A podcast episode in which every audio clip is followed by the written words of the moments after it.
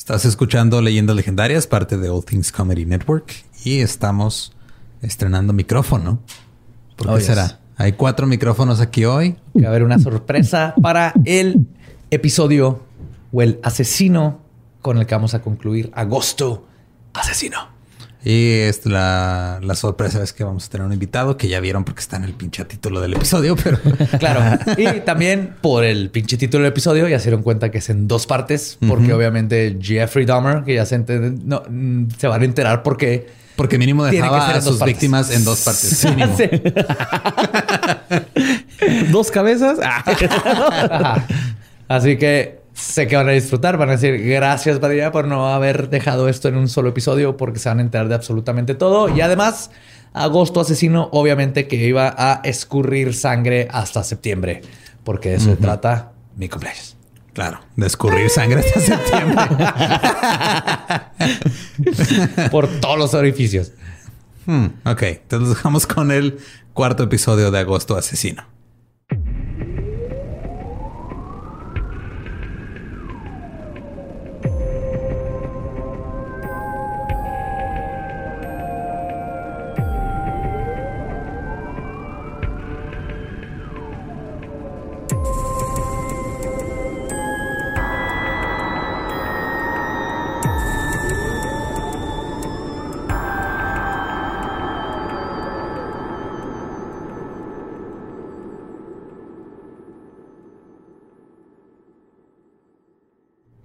Bienvenidos a Leyendas Legendarias, el podcast en donde cada semana yo, José Antonio Badía, le contaré a Eduardo Espinosa, a Mario Capistrán y a un invitado especial casos de crimen real, fenómenos paranormales o eventos históricos tan peculiares, notorios y fantásticos que se ganaron el título de Leyendas Legendarias. Yes, es miércoles macabroso, diagonal, agosto asesino, hashtag.com, diagonal asp el punto org. Y como siempre, me acompaña a mi diestra Eduardo Espinosa. ¿Cómo estás? Eh, chido, ando con ganas de decirle a una mujer que no enseñe la pierna hoy.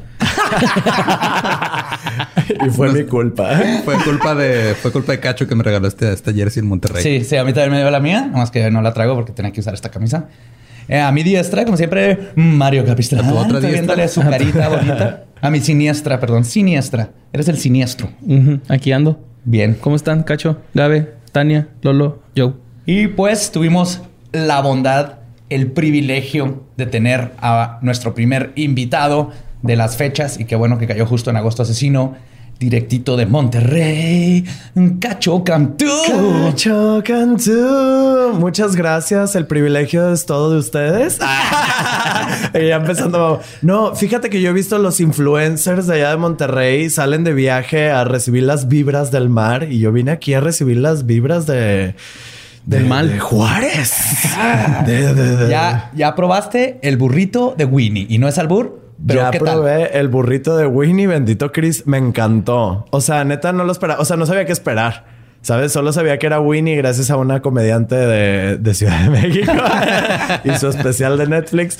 Este, pero ya lo probé y sabe muy parecido a un chili dog. Sí, está bien rico. Sí. Tiene sus frijolitos y el sabor. Si vienen, tienen que probar uno.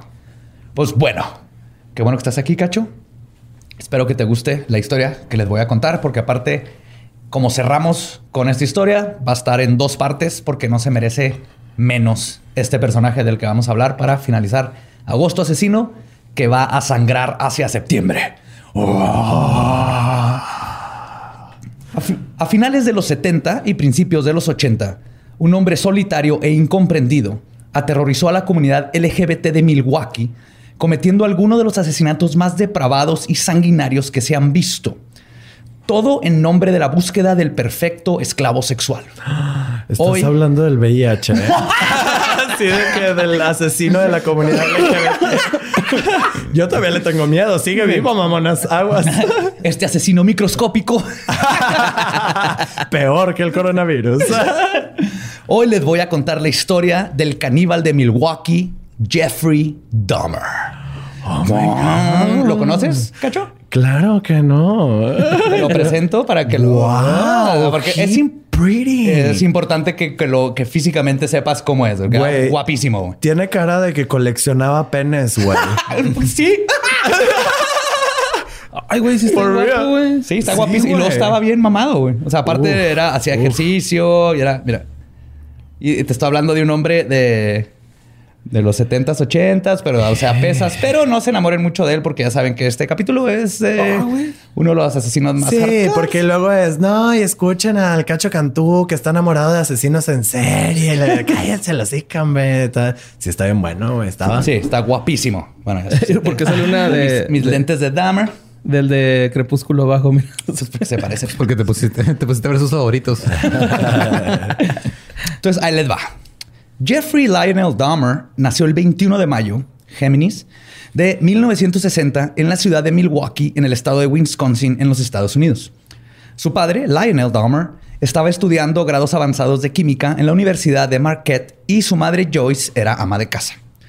Los estudios y el trabajo de Lionel lo mantenía lejos de su familia, pero constantemente les repetía que cuando terminara sus estudios conseguiría el trabajo que siempre había querido y todo iba a estar bien. Un clásico papá.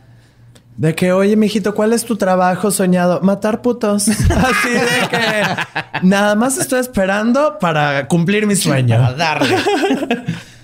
Años después, Lionel admitió que se arrepiente de esto, ya que fue la causa de haber descuidado a sus hijos en los años formativos, especialmente a Jeffrey. Joyce, por su parte, estaba en la casa cuidando a Dahmer, pero en ocasiones estaba aún más ausente que su esposo. Lo más probable, y lo que todo apunta a que sufría de depresión postparto, al principio no diagnosticada, lo que hizo que le fuera difícil formar un vínculo sólido con su hijo. A pesar de esto, el mismo Dahmer comentó en una entrevista que, y cito, mi niñez no estuvo llena de tragedias ni nada. Hubieron buenos tiempos y malos tiempos. Yo creo que fue bastante normal. Y padre ausente. Mi padre ausente, pero a veces que lo quería, pero estaba ausente porque Normal, estaba trabajando normal, para sí. mejorar a la familia y todo eso, pero no se dio cuenta que... Así de que espero eso no me convierta a mí en un asesino. Papá, te extraño. En 1962, cuando Dahmer tenía dos años, su padre Lionel recibió una beca para su doctorado en la Universidad de Ames en el estado de Iowa y la familia se mudó a vivir ahí. En 1964, operaron a Dahmer de una hernia. El doloroso proceso lo cambió para siempre, al grado de que en su cabecita de niño de cuatro años comenzó a pensar que el dolor intenso que sentía después de la operación se debía a que el doctor le había removido sus genitales completamente. ¿Qué? Sí. A ver, pero el niño dijo como que algo me falta más. O Ajá, sea, yo tenía algo tanto. aquí Y ya no tengo. y ya no tengo. Y no está, y por eso me duele tanto y no tengo y dónde está mi pipí y dónde está mi. Pero sí estaba ahí. Sí, sí, sí. No, pues no le tocaron para nada. Pero No lo asoció todo con sus genitales, el dolor el sufrimiento. Y es de por qué no le avisaron que le iban a hacer la circuncisión. De que sí, mijito, nomás va a faltar un pellejito y ya es todo. Nomás esa partecita. Sí, ahora, ahora nos vamos a hacer judíos. Pero se especula que aquí pudo haber sido donde comenzó a formar, eh, se comenzó a formar en Dahmer la obsesión por lo que está adentro del cuerpo humano y cómo se compone. Se le estaba obsesionando qué me hicieron adentro y él quería saber qué está pasando adentro de él y por qué le duele. Una que el güey le dejaron adentro un bisturí, no se dieron cuenta, Y- güey. y eso fue toda la vida con esa madre adentro. Un pedacito de navaja, ¿no? Y por eso se hizo gay, como cuando Mero tiene una crayola en el cerebro, güey. Así que le cambia toda la personalidad. Haz de cuenta. Sí. En el 66, Lionel al fin logró su sueño y consiguió su doctorado, lo que le consiguió un puesto de tiempo completo en el campo académico. Y la familia Dahmer finalmente estaban económica y geográficamente estables. Se mudaron a la ciudad de Doylestown, en Ohio, y a finales de este año tuvieron a su segundo hijo, David Dahmer, lo que solo empeoró la depresión de Joyce. Porque estaba en Ohio. Verga, güey. Traje un chiste malo y viejo, güey. Ya. Estamos rodeados. Estamos rodeados. Los vamos a flanquear por ambos lados. No van a saber dónde llegó el chiste Me malo, siento güey. como colonia de, de chistes malos. güey. Al principio, la nueva bonanza parecía haber mejorado la relación de Joyce y Lionel, pero la verdad es que no eran compatibles y la depresión de Joyce, sin ser tratada, poco a poco fue cavando una herida entre los dos de la que no se recuperaron nunca. Como ya todos los macabrosos saben, muchos de los asesinos en serie comienzan a experimentar con el sadismo abusando de animales. Ok. Jeffrey, no exactamente. Jeffrey era especial y curioso en este rasgo de comportamiento de la triada McDonald. Que La triada McDonald es con los tres aspectos, ¿no? El, el. McTrío de los asesinos. Sí, sí. Ujú. La experimentación de Dahmer con animales no se trataba de lastimarlos. Al contrario, en una ocasión rescató un halcón herido, le puso Dusty y lo cuidó hasta que lo pudo liberar. Cuidó tortugas, peces dorados desde que estaba chiquito. Amaba a los animales. Ay, bebé. Oh. Sí. Yo por eso de repente me, me escuchas maullar en las noches. Así como de que sea algún amante de animales. Ven, miau, miau, hijo de tu puta madre. La obsesión de Dahmer era con los animales ya muertos, específicamente en su anatomía, que comenzó desde muy joven cuando descubrió los esqueletos de ratas abajo de la casa. Durante una cena familiar, Dahmer le preguntó a su papá qué pasaría si metía los huesos del pollo que se estaban comiendo en cloro. Lionel vio esto como una buena forma de desarrollar un interés académico por las ciencias en su hijo y se involucró en el hobby del mismo. Incluso le compró un kit de química y le enseñó cómo blanquear con cloro los huesos de los animales y formaron un vínculo padre-hijo muy bonito. Dahmer luego aplicaría las enseñanzas de su padre para blanquear con cloro los huesos de sus víctimas, pero hubo un father bonding ahí muy padre. padre. con su hijo. Sí, sí. Sí. Perfecto. Ahora, eh, todos los asesinos de los que he hablado les digo que este, tienen algo que ver porque yo desde prepa o secundaria cuando empecé a conocerlos. Dahmer en específico, y lo guardé al último para, porque es el que más, el, el- con el que más me traumé y el que más investigué back in the day, eh, porque me daba mucho miedo, porque yo hacía exactamente lo mismo, esto de los animalitos muertos y Eh, los, la cabecita. Acaban de hablar que se adelantó mi vuelo. Me voy a tener que retirar en este instante. Una disculpa. Sí, no, hay un chorro de cosas de Dahmer que cuando leía yo así de... "Ah, estoy a otro golpe de la cabeza de que algo salga mal en mi vida, güey. Yo hacía lo mismo, me encantaban los animales muertos. Tenía un este exacto y los abría y sacaba los órganos y los puse así como en un, en un cartón con el nombre y los dibujaba. ¿Por qué? Pues porque quería Porque ver qué tenían adentro. Así de que... Porque era martes. científico. Listo. Sí, porque sus papás no le compraron el Game Boy que quería, güey. Entonces tuvo que encontrarse otra manera de. Era, era curiosidad. Todavía no existía Game Boy. Yo creo que el Game Boy y los, y los videojuegos me salvaron. Yo creo que fue el microornito el que querías, güey. Así de que incinerar ratas y la... No, nunca lastimarlos, todo lo contrario. Sí, ya muertas. Sí. Dahmer luego aplicaría, ah, perdón, este, con su kit de químicos, Dahmer formó un museo de lo macabro en la choza que estaba atrás de la casa, que estaba este, adornada de los cuerpos y huesos de animales que había coleccionado, que incluía un cementerio con pequeñas lápidas decoradas con cráneos y los nombres de los animalitos y todo. Yo tenía un cementerio de mis hámsters y mi que tuve con sus lapiditas y todo. Cada vez me pone más nervioso. Sí. Lolo, me puedo quedar en tu casa mejor. Ok. Te- no te puso a dormir enseguida los cráneos, ¿verdad? me puso a dormir entre él y... ya tengo más nervios. Pues hay un cráneo. donde están. Sí, o sea, me desperté en la noche y de repente lo vi encima de mí y dije yo, Badía, todo bien, así con un cuchillo. Sí, Están haciendo pan tostado con mermelada. Encima de la gente. Montándole la mermelada en los pies a Cacho, ¿no? Para que llegara el la. Es para que no se te sube el muerto, cacho. Y que se te suba el muerto, que se te suba la día. que se te suba el vivo. Mira, que se suba vivo. Que se suba el vivo. su madre. Cuando llegó a la adolescencia, Dahmer entró a la preparatoria Revere en la ciudad de Bath, en Ohio. Era descrito como el típico rarito antisocial que era bien comportado, inteligente y llegó a estar en el equipo de tenis y en la banda de guerra de la escuela. Y sus tres cosas favoritas eran la materia de biología, donde podía diseccionar animales, eh, hacer bromas y pistear y pistear y pistear todo el día. Ok. Clásico de los biólogos. To- Todos los días llegaba a clases con por lo menos una pinta de alcohol o cerveza y se la acababa en- durante clases. En una ocasión, durante su clase favorita, algo hizo clic que cambió todo para Dahmer. Y cito, en tercero de prepa estábamos diseccionando fetos de marranos. Me llevé partes a mi casa y me quedé con el esqueleto. Pude haber transformado esta obsesión en un hobby normal como la taxidermia, pero por alguna razón no lo hice. Me obsesioné con querer ver cómo eran los interiores de los animales. Era excitante. Se convirtió en una compulsión que luego cambió de animales a seres humanos. Entonces ahí es donde se dio cuenta que le gustaba. Si hubiera, Ah. si hubiera nacido años después, se hubiera dado cuenta que podía usar esas cabezas de puerco para tatuarlas y hacer algo bueno de su vida. Ajá. Pero... O como yo que me llevé una cabeza de un puerquito que me regalaron en una feria de ciencias de la escuela y el otro mundo creyó que hice un ritual satánico y tenía mis cráneos en la casa. ya Entonces- ven por qué el Dahmer es algo misterioso para mí. Porque Sí, les digo, No, sí, todos entendemos. O sea, ¿en dónde nos separamos, güey? El problema es que entendemos perfectamente, por eso estamos preocupados. Sí, o sea, casi no comentamos. Que, que- ¿Cuándo le va a tronar la tacha a Badía? Solo estamos esperando eso. Dahmer comenzó a sentirse sexualmente estimulado cuando rebanaba y mutilaba los cadáveres de los animales en clase. Entonces nunca pudo conseguir trabajo de, sin- en el área de carnes frías de ningún De hecho, este pendejo se hubiera metido ahí y le hubiera ido a tu madre, güey. Güey, imagínate vas a sonar estar- todo, güey. Imagínate estar excitado mientras trabajas todo el tiempo, güey. Es el mejor trabajo del Ah, mundo. güey, claro. ¿Cuánto va a querer de jamón? ¿Cuántos güeyes? Oiga, pero este ya está babosito, ¿no? Sí, a usted no le importa. Póntelo Yo bien. se lo parto, yo se lo parto. Présteme. Es la manteca de puerco.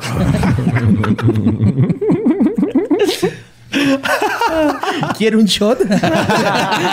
¿Quiere una muestra? Bueno, aquí, aquí tienes su muestra gratis en, en un coco artesanal. Amarrado como juguito de galón de leche, güey. Cráneo, güey. pues esta obsesión que él sabía que era extraña, las hormonas de la adolescencia y los problemas domésticos de sus papás empujaron a Dahmer a usar el alcohol como un adormecedor a todo lo que estaba sintiendo. Y para los 14 años ya era un alcohólico en todo el sentido de la enfermedad. Se refería al pisto como es mi medicina. Siempre que me está haciendo Como mi "Es abuelo". medicina. güey". En- entonces ya no entendí si era de Estados Unidos o de Monterrey, güey. Porque allá, ya a los 14 me ponían unas pedotas, güey, de matar animales. Sí, pero- Esto es algo muy común en muchos asesinos en serie, el intentar suprimir los impulsos con alcohol u otras sustancias, lo cual por lo general solo empeora todo, porque obviamente no se están tratando el problema, nomás lo están escondiendo y luego ya inhibidos y así es cuando pasan las cosas culeras. Pero había otro factor muy fuerte e importante actuando en Dahmer durante ya estos complicados tiempos de adolescencia. Durante la pubertad, Jeffrey se dio cuenta inmediatamente que era gay. Pero viviendo en los 70 en una ciudad conservadora, decidió mantenerlo secreto de todos, lo que lo impulsó a tener que expresar su sexualidad en forma de fantasías, las cuales poco a poco se fueron mezclando con su obsesión de diseccionarlo. Entonces a los 14 años había experimentado por primera vez con uno de sus amigos y todos los sentimientos que flotaban en la cabeza de Dahmer se incorporaron en una sola y vívida fantasía sexual sadomasoquista que forjaría su recién encontrada sexualidad. Sí, ven, te voy a abrir con este bisturí. Sí, él, él dice que empezó a pensar en esas cosas inmediatamente. O sea, la primera vez que, que probó, que tuvo, este, hizo algo con su amigo, Ajá. su mente no fue de que, ay, qué padre, eso ya descubrió su sexualidad físicamente, y, pero luego lo asoció con cortar y mutilar Y y, con, con esos primeros sentimientos sexuales que sintió mutilando. Y aquí es donde te preguntas, ¿dónde estabas, Jordi Rosado? ¿Dónde estaba Cubole? Para ayudar a estas pobres almas que después mataron a miles de personas LGBT. ¿Dónde estabas, Jordi Rosado? En la cotorriza. Estabas ocupado. Creo que ese es el... Tenemos que hacer una máquina del tiempo y mandar a Jordi a los 70 güey. para que salve todas estas almas. güey. Sí, güey. Yo aprendí mucho de Cubole, güey. ¿Qué huele con tu necesidad de eso- sodomizar a la gente que no conoces? Yo por eso ya no me la jalo en público. Desde, desde que leí. O desde que alguien te dijo, eh, ¿qué huele?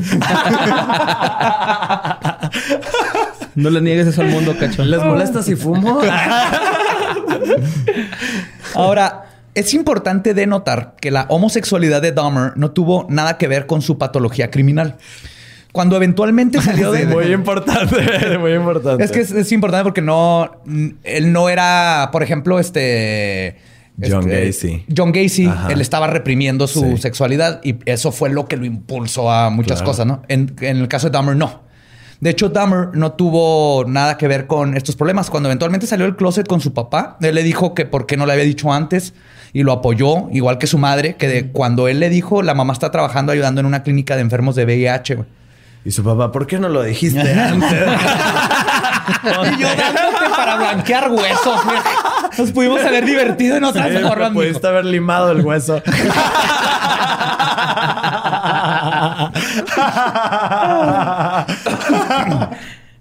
Ah, su madre lo confrontó y le dio todo su apoyo. Y obviamente existía la presión social, pero Dahmer no tenía sus fantasías oscuras o impulsos asesinos por su sexualidad. Y esta solo fungió como un determinante para el tipo de víctimas que escogía. De la misma manera que un asesino en serie heterosexual prefiere atacar mujeres. De las víctimas que escogía y él cogía. ¿no? Porque eh, había combinación de ambas. De ambas, exacto. Aún y con todas sus rarezas, Dahmer logró salir un poco de su introversión en prepa. Y lo logró gracias a su humor y su alcoholismo. Ok. ¡Yay! Qué. Los gays que tienen buen humor y son alcohólicos matan gente. Y hacen amigos. Sí. Como les contaba, hacer bromas era una de sus materias favoritas. Con animales. Y era- muertos. no, aquí todavía no. O sea, Ok. no hacía bromas con animales muertos. Pero era la forma en que él se podía expresar. Y al mismo tiempo era la única forma en la que sabía cómo interactuar con otras personas socialmente. Una de esas bromas, este, una de estas personas, perdón, que era su amigo, era Jeff Beckdorf, que es el autor de la novela gráfica My Friend Dahmer, que lo hicieron una película que está muy buena. Y él, él es mejor conocido como Durf. Su, su este, nombre.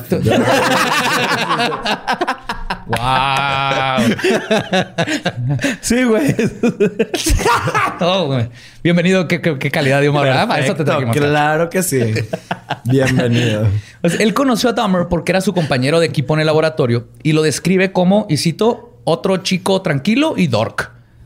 O sea, el para él siempre fue su amigo. De hecho, dicen que cuando, cuando le hablaron para decirle, oye, ¿viste lo que la- uno de la prepa con el que tú estuviste hizo estas atrocidades? Dice que no pensó en Dahmer. Primero pensó en otro güey. Ya, Así de... Dahmer era un rarito, pero jamás pensó que fuera a hacer lo que hizo. Un día vieron a Dahmer pretender que tenía parálisis cerebral. Ah, porque el decorador de interior de la mamá tenía parálisis cerebral. Ok. Entonces Dahmer empezó a imitarlo. Y eso pues cagaba de la risa a todo mundo. güey. Y se Ah, hizo tan gracioso que lo invitaron a su grupo que se llama, se autollamaron The Jeffrey Dahmer Fan Club. Entonces eran como siete amigos con Jeffrey Dahmer. Y Dahmer se convirtió en el reír de la clica. güey. Imitaba a borregos, pretendía que le estaban dando ataques epilépticos al grado de que hacer Hipo. bromas. Sí, sí, sí. No mames, Como- y luego, en, entonces, ¿en qué parte le dieron su programa en multimedios? Otro, otro, otro lugar Sí. donde pudo haber escapado toda esta tensión. y Todavía no, se lo daban porque todavía no consumía cocaína. Entonces todavía no se ganaba su puesto en multimedios. y ya muerto Wow. quedé yo. Ya, regresando a Monterrey, muerto Ya. quedé. Pues al grado de que hacer estas bromas todo jackass se convirtió en, y cito, hacer un Dahmer. Ok. Así le decían, ah, he tira Dahmer. Ahí tira Dahmer. Y eran, pues, iba al mall y se tiraba en el piso y le hacía. Hay unas, hay unas personas, este, unos psicólogos que dicen que tal vez tenía algún tipo de Asperger, Ok. pero eh, todas esas como este, diagnosticar post y con alguien que no conocieron, nunca las tomo muy en cuenta porque es muy difícil si no conoces en persona. Sí. Pero sí era socialmente raro, güey. Tú lo ves parado, viste esa foto donde está en la playa, se Sí. para raro, güey, como muy recto y siempre muy tenso. Pero esta era la forma en que socializaba. No podía platicar normal con la gente, tenía que hacer reír y, no tenía una inhibición social. O sea, el vato se podía ir y hacerse el, el reír de un mall y le valía madre que toda la gente lo viera. En Jackass le hubiera ido a toda madre. Ajá. Si hubieran invitado, si hubiera nacido Johnny Knoxville en esa época, hubieran hecho. Hubieran sido compas. Qué bueno que dijiste el nombre de Johnny Knoxville porque estaba pensando en Jack Sparrow. Bien perdido, güey. Yo así el de Jack es Jack Sparrow. Bienvenidos a Jackass con ah, Capitán Jack Capitán Barbosa. Oye, el Capitán Barbosa y yo vamos a robar ese barco y pues, conseguir ron. Y con I un enanito en Sparrow. tanga. Esa es la bola de cañón. Jack Sparrow. De hecho, en una ocasión fotobombeó todos los grupos escolares en las fotos del anuario. güey. O sea, se metía a esconde así que el, grupo de ajedrez y se metía y se tomaba la foto. güey. Al grado que la escuela tuvo que manualmente borrar a Dahmer con marcadores de todas las fotos del anuario que salió, que estaba en el club de honores, club de chess, club de porristas, club de música. Se metió así en todos. Como buenas bromas, hizo buenas bromas. güey. Durante un viaje a Washington, DC, Dahmer llamó por teléfono y convenció al vicepresidente de Jimmy Carter, Walter Mondale, de que los recibiera. güey. Y the recibió y ¿Cómo platicó. chingados? Ah, porque él no le valía verga y habló y convenció a la secretaria y llegó él con sus amigos y se tomaron fotos y saludaron al vicepresidente. güey. Y a nivel Televisa, ¿quién vendría siendo ellos? Mm, Galilea. Montijo. Como- Ah, Convenció a Galilea Montijo de ir a hoy. ah, Yo creo. De hecho, incluso lo convencieron de lanzarse como candidato a presidente de la prepa y consiguió más votos que todos los demás candidatos combinados. Y no hicieron ni madre. Así como nosotros que hicimos lo mismo, me lanzaron como candidato, salí vestido de gabardina como Manson con la de Beautiful People, dime speech, ganamos y lo único que hicimos fue una fiesta con un barril de cerveza que nos confiscó la escuela y luego ya no hicimos nada como, como sociedad de alumnos. Fue de que si no me vas a estar dejando ser yo mismo, chinga tu pito escuela. Si, pu- si anduviera pedo, podría cortar a este feto de borrego atrás de los edificios. Sí, voy a pelear por el derecho de poder descuartizar un cerdo atrás sin que digan que está haciendo un rito satánico. Y todo, ¡eh! Sí, ¡eh, vaya! Taquitos de puerco en la escuela diario. Este, en una broma con un presagio ominoso, llenaron los pasillos de cuerpos delineados como en las escenas de crimen. Toda la escuela cuando llegó estaba. Ajá. Todo este aspecto de class clown, el, el- el payaso, graciosito. el graciosito, El salón, sí. y tener un grupo de amigos fue importante para Dahmer en el sentido de poder controlar ciertos impulsos. Pero aún así, como él mismo dijo, y cito, desde los 14 o 15 comencé a obsesionarme con pensamientos de violencia entremezclados con el sexo. Y solo se fue poniendo peor y peor. Y, es- y estos pensamientos crecieron en paralelo a su vida de comediante. Fue durante la prepa que Dahmer se obsesionó con un hombre mayor a él que corría para hacer ejercicio, el cual veía casi a diario camino a la escuela. Sí, era un tipo, andaba sin camisa, con sus chorcitos Claro. setenteros, corriendo. Y. Dahmer, ese fue su primer crush, así de, oh my God. Ahora le llamamos cruising. Ahora cogemos con esos señores. Pues Dahmer comenzó a fraguar un plan basado en su fantasía de tener al hombre inconsciente y poder explorar su cuerpo como y cuánto tiempo quisiera. Al principio comenzó a esconderse solamente detrás de la maleza que colindaba con la orilla de la carretera por donde pasaba su crush y solo lo observaba. Hasta que un día decidió que cumpliría su fantasía y llevó un bat. Y estaba dispuesto a atacar al corredor. Por suerte, por alguna razón desconocida, el hombre no salió a correr ese día. No mames. Madre. Fue lo único que lo salvó, güey. Dahmer ya estaba ahí atrás con su bat. Cuando no llegó, pues fue así el walk of shame. Con sus tacones ya maquillado, güey. Bien corrido, ¿va? Y aquí es donde te pregunto, eh, Badía, este, Dio- digo, no te pregunto, te digo, Dios existe. Es que hay cosas que Dios dices. no está muerto. Ah, Dios existe, pero le hace, le, le echa a unos y a otros, porque ahorita vas a ver que. Ahorita que sepas cómo estuvo en muchas cosas de Dahmer y que te vas a dar cuenta durante los dos episodios, luego vas a decir, pues si Dios existe, se me hace que quería mucho a Dahmer, güey. Mira, la gracia divina no le cae bien a todos, ¿sabes? O sea, pregúntale a los de África, se lo está llevando la chingada, güey. O sea, es como... Sí, no es, para todos. Escoge. No, no Sí, es para sí, todos. sí. No escoge. Eh, Dahmer no volvió a intentar su plan. Probablemente porque el factor principal que mantuvo a Dahmer de actuar sobre sus impulsos asesinos en estos tiempos fue lo mismo que eventualmente lo llevaría a ser capturado. Era un criminal inepto. Súper inepto. No tenía mente criminal. eh, no tenía... De hecho, ahorita van a entrar que todo lo que se tiene que poner hasta la madre para poder hacer algo. Ok. Y aunado a esto, en este tiempo aún vivía con sus papás porque le, y le hacía difícil poder secuestrar a alguien y llevarlo a la casa. Oh. Pero el destino cambiaría esto en muy poco tiempo. En 1978, todo se alineó para crear al monstruo que conocemos hoy. Lionel y Joyce deci- decidieron al fin terminar con el matrimonio. Lionel se mudó a un hotel, se mudó a un hotel y al poco tiempo Joyce decidió irse. Se mudió. Se mudió en un hotel. Se fue a un hotel y Joyce decidió irse con su familia y se llevó a David, al hermanito.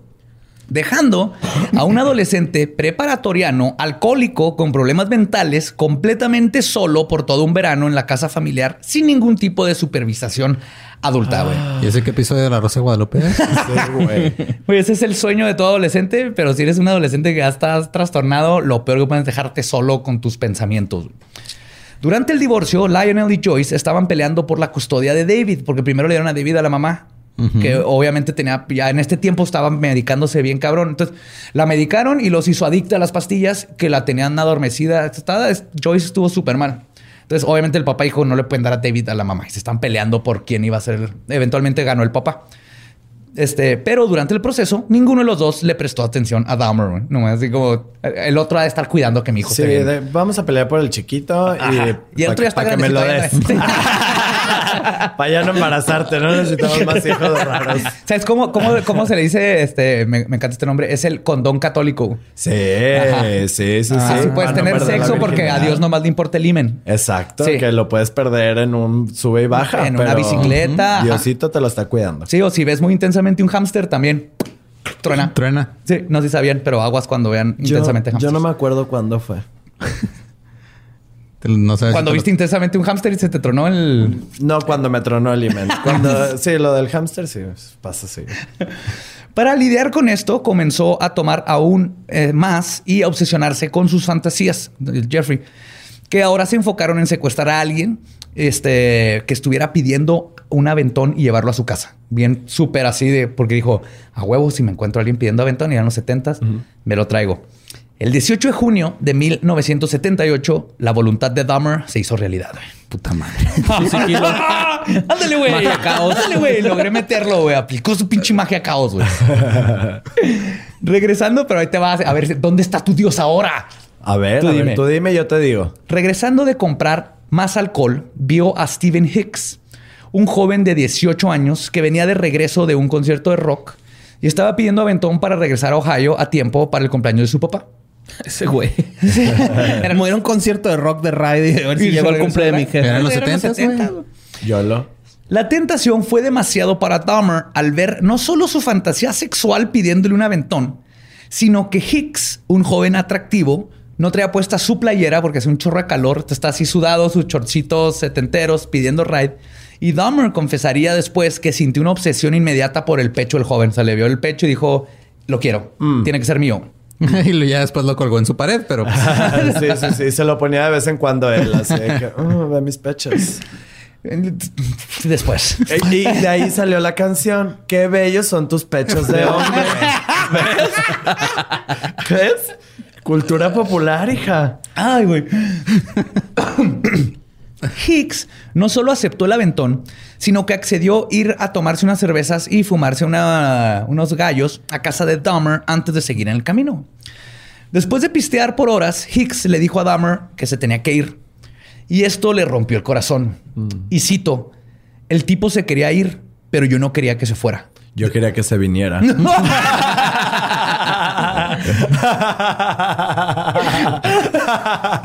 Pero de hecho, no- nos vamos a dar cuenta que este es el, como el, el- el tema que jala mucho a Dahmer, que es el quedarse solo. ok. No, el miedo a la sus soledad. papás, aunque fue buen papá, no estaba ahí. La mamá, aunque estuvo ahí, no estaba ahí mentalmente. Este, no tenía amigos. Él, no- aunque era un hombre guapo y le- todo, no podía tener algo social. Entonces él no quería estar solo. Luego lo dejaron solo en la casa. O sea, vas a ver que Sí, es así como algo que lo marcó. interna muy cabrona. Que le estaba tratando de llenar. Sí. Con Que- matar gente. Ajá. Sí, ok. Sí, ese último salto de lógica sí que no nos cuadra. Sí. Pero, Ah, no, claro. O sea, no se justifica, pero se nota que va detrás de, de su patología. Es parte de lo que lo mueve. Ajá, o sea, era un hombre gay solo porque no adoptó gatos, güey. Sí, yo mis papás se van de viaje o algo y es de que, yes, por fin podré fumar moto sin esconderme en el patio y ya. Saca así, no, voy a matar al vecino y voy a... Pues le- cuando le dice que él no quería que se fuera, le dijo que lo llevaría, pero que tenía que recoger algo rápido en el sótano. Lo que recogió fue una pesa de 5 kilos, con la cual golpeó a Hicks en dos ocasiones en la cabeza. Cuando se dio cuenta que aún estaba vivo, Dahmer lo estranguló. Dentro de su estado de aura, que es este proceso de los asesinos serie cuando están en el, en el momento de la fantasía, que nomás Ajá. están en eso, procedió a desvestir a su víctima, acarició su cuerpo y luego se masturbó sobre él. Una vez que había eyaculado, el aura se disipó y Dahmer se dio cuenta por primera vez lo que, acababa de hacer, güey. Sí, que había matado a alguien ahí en su casa. güey. Ok. En pánico, se llevó el cuerpo y lo dejó en el entrepiso debajo de la casa. güey. Bien, este John Wayne Gacy. güey. Al día siguiente, regresó con un cuchillo. Primero le cortó los brazos, las piernas y la cabeza. Y pues ya y luego, que cómo- le, y luego Güey. que le quedó. Yo con mi cuchillo bateo para cortar una cebolla y estaba monada acá, brazos y la Pues madre, tenía práctica, le sirvió sus clases de biología. güey. Eso sí, Sí, eso sí.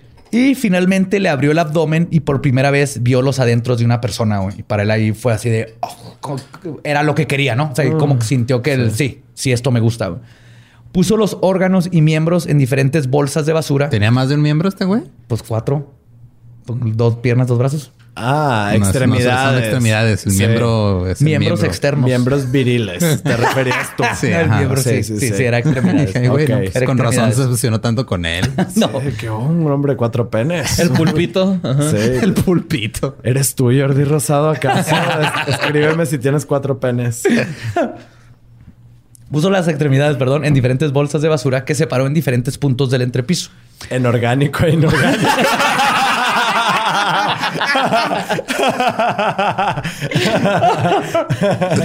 Ay. En el calor de junio no pasó mucho tiempo para que la casa comenzara a apestar a descomposición. Después de varios días viviendo sobre el cadáver, Dahmer decidió que era tiempo de deshacerse de él. Se tomó varias cervezas para agarrar valentía, sacó las bolsas del entrepiso y las metió a su auto para ir a tirarlas a un río. A los pocos minutos de su viaje, fue detenido por manejar erráticamente. ¿Por qué, güey? O sea, todo el mundo lo agarran por manejar mal, güey. Sí, este güey andaba pedo, deja tú. Andaba pedísimo, güey. Pudiendo manejar coches que anda manejando erráticamente. el oficial Richard Munsey le aplicó el examen de sobriedad y Dahmer lo pasó.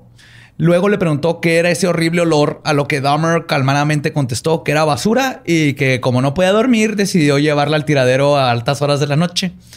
El oficial Richard le dijo, ok, le puso la multa y lo dejó ir, güey. Así de que... Ahí... Ahí pudieron haber detenido a Damon. Sí, y dijo, ¿a qué huele? ¿A menudo quiere? Así de que quiere un platito de pancita. Oficial así que, ay, no. mm. Lo dejó ir. Ahí se pudo haber, ese pudo haber sido así el único asesinato de Jeffrey Dahmer. Pudo haber recibido atención, pero el policía lo dejó ir, güey. Sí, dijo, pues sí, huele a culero como mi casa, dijo, cuando no sacó la basura. Básicamente. Pues asustado por el encuentro, Dahmer regresó a su casa y volvió a meter las bolsas debajo de la casa. Pero no sin antes sacar la cabeza descompuesta de Hicks y llevarla a su cuarto para masturbarse mientras veía lo que quedaba de sus ojos. Hmm. Ok. Como cuando le picas el ojo a un pescado en el súper, así. que va pero con el pene. pero con el pene. Sí. Y queda igual de baboso que el, que el ojo de pescado. A la mañana siguiente, Dahmer metió los restos de Steve Hicks en una tubería de drenaje y no serían descubiertos hasta tres años después. güey. Todo este proceso quedaría arraigado en el modus operandi de Dahmer. Para la mayoría de los asesinos en serie organizados, el limpiar la escena del crimen es una necesidad. Pero para Dahmer, esta era su parte, que es un asesino, perdón, de proceso. Se convirtió en una parte integral de su elaborado proceso de asesinar. güey. O sea, le mamaba la escena del crimen. Matar era el- no era lo importante, güey. Sí. De hecho, el proceso de limpiar era lo excitante, güey, no el asesinato en sí. Su fantasía era saciada al experimentar con los cuerpos. Así de, "Ay, mira, el pledge no quita esta mancha. Y aprendí- aprendimos algo. Hoy voy a echarle vinagre con bicarbonato. Sí, tenía el síndrome de la muchacha. Yo quiero, ensuciar para limpiar. Oye, pero me figura la casa de este güey así como el comercial de Aust, ¿no? Que, que les tapan los ojos y los meten a un cuarto todo culero y de que, ¿a qué huele? Ah, sí. A brisa con lavanda y así. Es de que todo un cagadero, güey, así, pero con gente muerta. De hecho, esa fue la primera campaña de marketing. La ¿Sí? rechazaron por algún motivo. Por incitar al odio y esas cosas Esas que madres están de, de la moda. Conapred, tú Sí. sabes. de los derechos humanos. Esas cosas. Sus mamadas. Les decía que el proceso de limpiar era lo excitante, no el asesinato en sí. Su fantasía era saciada al experimentar con los cuerpos. Por eso no los enterraba o tiraba en otros lugares, como muchas asesinos en serie que se deshacen de la evidencia. Y el proceso de matar para Jeffrey Dahmer era simplemente el medio para un fin. Al grado de que Dahmer tenía que ponerse muy ebrio o drogado para poder tener la, la valentía de quitar una vida. Entonces era, a mí me excita el tener el cuerpo ahí y eh, que no se mueva y poder hacer lo que yo quiera, pero pues para llegar a eso tengo que matar. Entonces, Sí. eh, él siempre se arrepentía, güey, cuando se le pasaba la peda y su momento ahora y todo y los veía, siempre se agüitaba y lloraba y luego se volvió a poner hasta la madre para poder Para disfrutar de su obra y su proceso y descuartizar y todo lo demás. Entonces siempre era así una dicotomía horrible en su cabeza. güey. Madres. En agosto del 78, Lionel regresó a la casa y estaba furioso porque él no sabía que Joyce había dejado solo a su hijo. güey. Ok. Lionel estaba en el hotel creyendo que la esposa estaba viviendo en la casa con el- los dos hijos. Y porque la casa era un desastre con botellas y latas de cerveza por todos lados. Que que no se enteró que hubo un pinche muerto y que estaba bajo la casa, ¿verdad? Y- o sea, Y es de, Borre, ¿te sientes identificado con alguno de los personajes? No sé, por ejemplo, la mamá dicta las pastillas. Jeffrey teniendo que estar borracho para poder hacer algo y para poder hacer cosas. Vamos a perder a Borre. Güey, justamente con esa, güey, así de. Güey, este güey es como yo, se pone borracho para hacer cosas, güey. Claro, Mi, güey. mi papá lo regañó porque estaba lleno de cerveza. Sí, ya me dejó de dar miedo a Badía. Ahora sigues tú. No, Borre está teniendo un flashback así totalmente. Hello, darkness, my old friend. ¿De qué, qué hice con el último cuerpo que dejé en el entrepaño de la casa?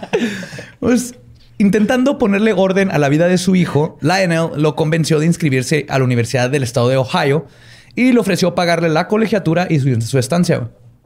Dahmer aceptó renuentemente y comenzó sus estudios universitarios en negocios en otoño. Curiosamente no se metió a biología ni a se metió a negocios. Y en otoño. Ajá, sí. Güey. O sea, ¿empezó en otoño o era nada más como hacer negocios tres meses al año? Así se, se dedicaba a organizar festivales. Sí, nada más, Solo en otoño porque no llueve. Y fiestas Así. de Halloween. sí. Entonces, entonces, ¿él inventó el Pumpkin Spice Latte o qué pedo? Yo creo que sí, es lo Es que el te negocio de otoño, güey. Los McRibs. Ah, sí, los extraño. güey. sí, güey, eso no es extraña. Ah. Sus compañeros de cuarto lo describen como un güey solitario que se la pasaba pedo y cantando I am the walrus. Toda la puta noche, güey. I am the wal- Le mamaba, ponía su disco de los Beatles y ahí estaba I am the walrus. Se le quitaban el disco y seguía cantando I am the walrus. Tenía hasta la madre a todo el mundo, güey. Se quedó en un bucle ahí viendo Le eso, mamaba, aparte tenía forma de chingar, güey. Y en una ocasión regresaron al dormitorio y lo encontraron con todos los muebles apilados en una esquina, mientras que las paredes estaban todas decoradas con rebanadas de pizza. güey. Ok. Dahmer se había enojado porque no lo habían invitado a una fiesta y lo recibió así, güey. El pedo es que lo habían tratado de invitar a fiestas y era un raro de lo peor, güey. Entonces dejaron de invitarlo a fiestas y luego se enojó cuando ya no lo invitaron a las fiestas. Y así fue su reacción. Pinche mala copa, va. Sí, güey, clásico. Sí, mala copota, güey. Pero aparte primero era el chido, o sea, todos querían estar con él en la escuela y era el graciosito del salón y así. Ya y que no, pero es que ya la uni es otro pedo, güey. Sí. Aparte, ap- deja tú, aparte, la uni después de matar a alguien y descuartizarlo, te cambia como persona, güey. Es como Sí. que ya no te llena, ¿no? Ya, Ajá, ya. Sí, ya. ah, esa ¿Qué sigue? sí, filosofía. mm. Ah, Por suerte, para los roomies, solo tuvieron que aguantar a Dahmer dos meses porque abandonó la universidad y exhortado por su padre se unió al ejército. Ahí se entrenó, irónicamente, como médico. Al principio, la rutina fue buena para Dahmer, como le pasa a muchos asesinos en serie que se, se meten al ejército y les va a toda madre. Pero cuando fue transferido a la base Boomholder en Alemania del Oeste en junio de 1979, sus viejos demonios regresaron. Comenzó a tomar de nuevo. Obviamente no estaba permitido el alcohol en la base, pero Dahmer había convertido un portafolio en su propio minibar, güey, que hasta traía un vaso y un mezclador de martinis, güey. Huevo. Yo ahí sí mis respetos. Sí, eso es algo. Joe. es algo de Eso está bien badía. Sí, los martinis son bebidas de gays. Yo, yo conocí...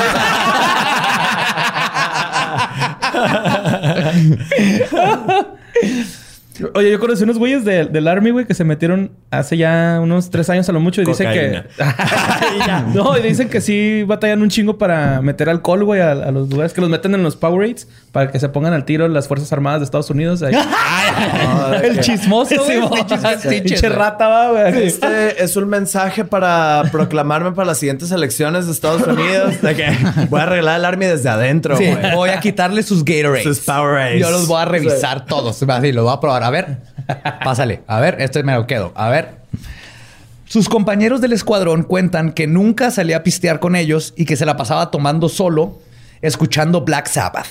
Uh. Eh, Ay, sí. ¿Por qué, ¿Por qué crees que el Monterrey cancelamos los conciertos de música de metal?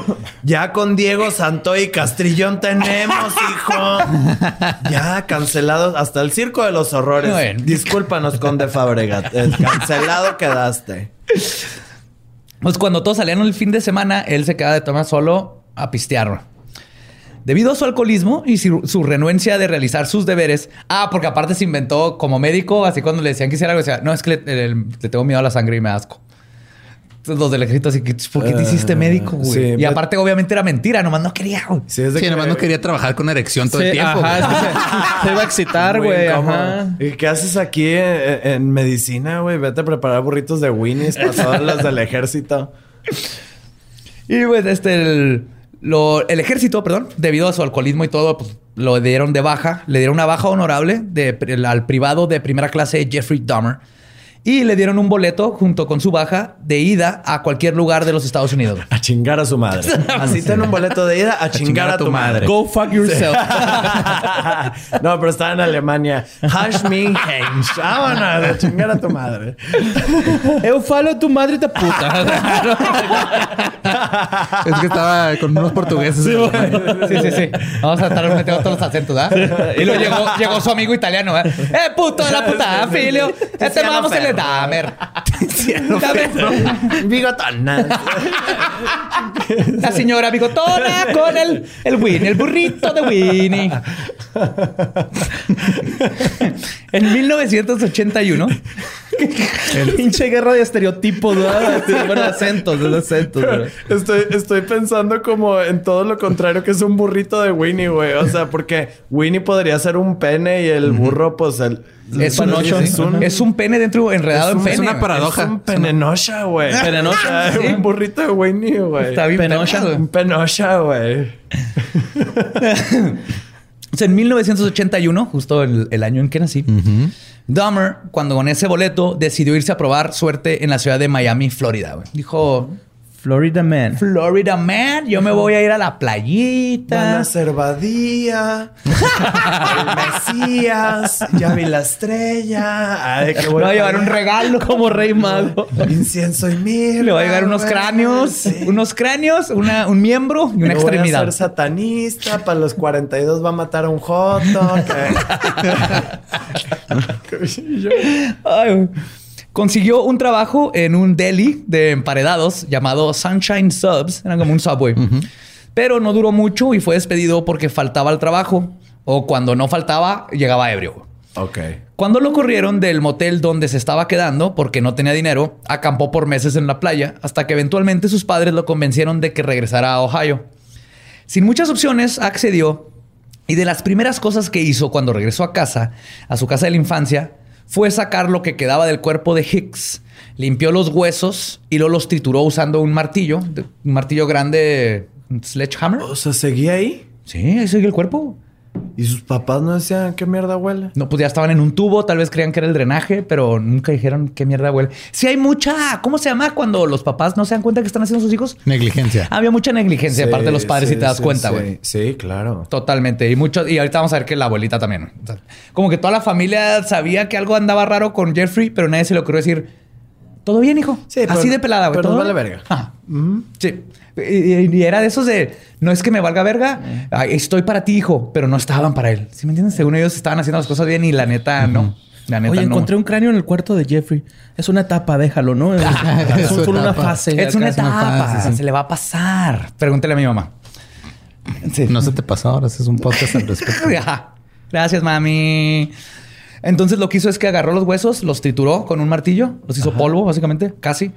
Y todo lo que quedó de los huesos. a la Paulina Rubio, güey. Ah, quédate en causa si no quieres que te mate. se fue a las orillas de la casa de su infancia. Tenía un bosque muy grande atrás. Entonces se fue al bosque con, el, con los huesos y los esparció en las cercanías de la casa, girando como una especie de macabro aspersor de césped. se puso a dar vueltas así como ventano brillantina, güey. sí pasa. Ya se aventó aquí. Binder.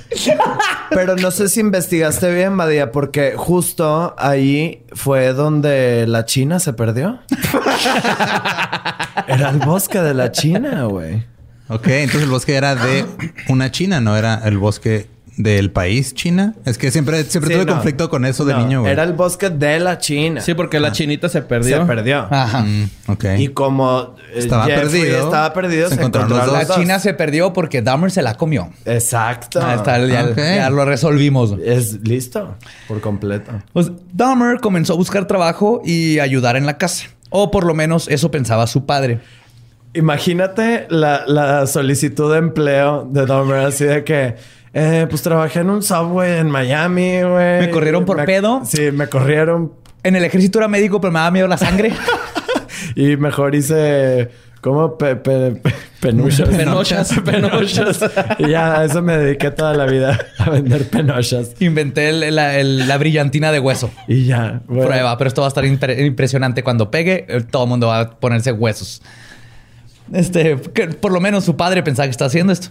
En realidad se la pasaba pisteando en parques o bares y eventualmente lo arrestaron por intoxicación pública y lo multaron con 60 dólares. Y Lionel decidió que esta era la gota que había derramado el vaso. Su hijo necesitaba amarrarse el cinturón y controlar su vida. Así que lo mandó a vivir al sótano de su abuelita, Catherine Dahmer, en la ciudad de West Alice, en Wisconsin, en diciembre del 81. ¿Por Estoy ya estoy harto de que seas mi problema. Vete con tu abuela. Básicamente, güey. de- Igual que Domer, sus problemas los mandaba para el sótano, ¿no? Era de familia, güey. Es de familia, güey. Sí. Güey, históricamente está comprobado. Tienes un hijo que no quieres, mándalo con sus tíos como Harry Potter, así que viva bajo unas escaleras. De hecho, yo cuando leía Como de el anuncio de Coppel, güey, que está saliendo, ¿no? En YouTube. Que una señora agarra a dos este, sobrinos suyos. ¿No lo han visto? No. Ah, Obviamente tienen no, premium, porque no estamos premium. siguiendo la historia. Sí. Ajá. Sí, mo. Entonces nos tienes que contar cómo el... O tenemos pues que subir que- el sueldo para que papá YouTube premium. o le tenemos que enseñar a picarle skip, eh, skip ad. No, es que sí hay unos que no puedes. ah, ok, ok. No, pero hay uno donde sale una señora diciendo que el amor de la madre es infinito y lo dice. Por ejemplo, yo tengo dos sobrinos que son causa de un matrimonio que no funcional y se queda con ellos, güey. Entonces, en México pasa mucho, ¿Qué te quiere vender Coppel con ese anuncio? Que vayas y empeñes a los niños que te dejaron. Así de que, ay, mira, dame un crédito de Coppel y ten un niño. Así, haz lo que quieras con él. Ay, No no, sé, ay, Ese nada más ay, no, los hija va a Coppels hacer de allá de Puerto Vallarta, ¿no? Lo de... de que se trata de menores. Verga, güey. Sí te pasaste de verga. Pero, pero felicidades. de eso se trata esto. Es una Sí. crítica social. Exacto. Exacto. Hay que- cuestionarlo todo. Sí, güey. ¿Dónde estabas, Jordi Rosado? ¿Dónde estás? Pues creyendo que al estar cerca de la abuela le ayudaría y al mismo tiempo él podría ayudarle a la abuela, los padres de Dahmer se sintieron como que ya lo habían mandado por el camino correcto y se volvieron a olvidar de él. Y al principio Dahmer parecía que estaba cambiando su vida. Los primeros meses de estadía en sus nuevos aposentos le sentaron bien. Consiguió un trabajo como flebotomista en un banco de sangre y plasma. Es el que te saca sangre. Sí, saca sangre. Talecris. Sí, de donde Talecris. Gracias, Talecris, por darme tanto dinero en mucho tiempo. Sí, yo también Es que aquí donaba eh, plasma. eh, cruzamos la frontera para donar plasma, que es vender plasma por Te 40 pagan dólares. 60. Mira mis venas. 60 la primera. y 40 Ahí tengo un hoyo. Yo pensé que eran de heroína. Ah, es porque eres una heroína.